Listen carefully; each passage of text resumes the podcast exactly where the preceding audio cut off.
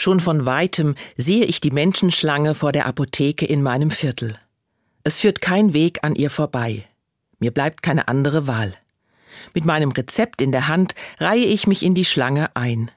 Es geht nur langsam voran. Ich weiß, das wird dauern, bis ich dran bin. Es sind Corona-Zeiten. Mein Blick fällt auf einen Bildschirm im Schaufenster. Im Sekundentakt wechselt die Werbung. Ich staune, was man alles haben kann, gesundheitlich gesehen, und die Lösung hier in der Apotheke, zum Greifen nah. Ich stehe ja auch mit meinem Rezept an. Es zeigt, ich brauche etwas, damit ich wieder gesund werde. Und ich bin dankbar dafür, dass mir geholfen wird. Aber ein Mittel gegen alle nur vorstellbaren Zipperlein? Völlige Gesundheit gibt es nicht, so sehr mir die Werbung für oder gegen etwas das einreden will.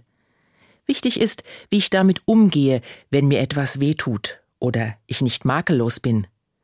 Klage und stöhne ich darüber oder nehme ich hin, es gibt keine Vollkommenheit. Endlich, die Tür öffnet sich für mich, ich darf eintreten, bin sofort dran und löse mein Rezept ein. Zufrieden verlasse ich die Apotheke.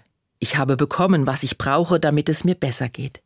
Ich weiß, Gesundheit lässt sich nicht kaufen, selbst in einer Apotheke nicht. Das Leben mit all seinen kleinen und großen Zipperlein hat mir Gott geschenkt. Ich kann einiges dazu beitragen, indem ich auf mich acht gebe und mich pflege. Perfekt, völlig gesund oder immer strahlend schön werde ich nie sein. Es gibt da ein Versprechen, direkt von Gott, der sagt, ich will dich tragen, solange du lebst. Wie schön, das zu wissen.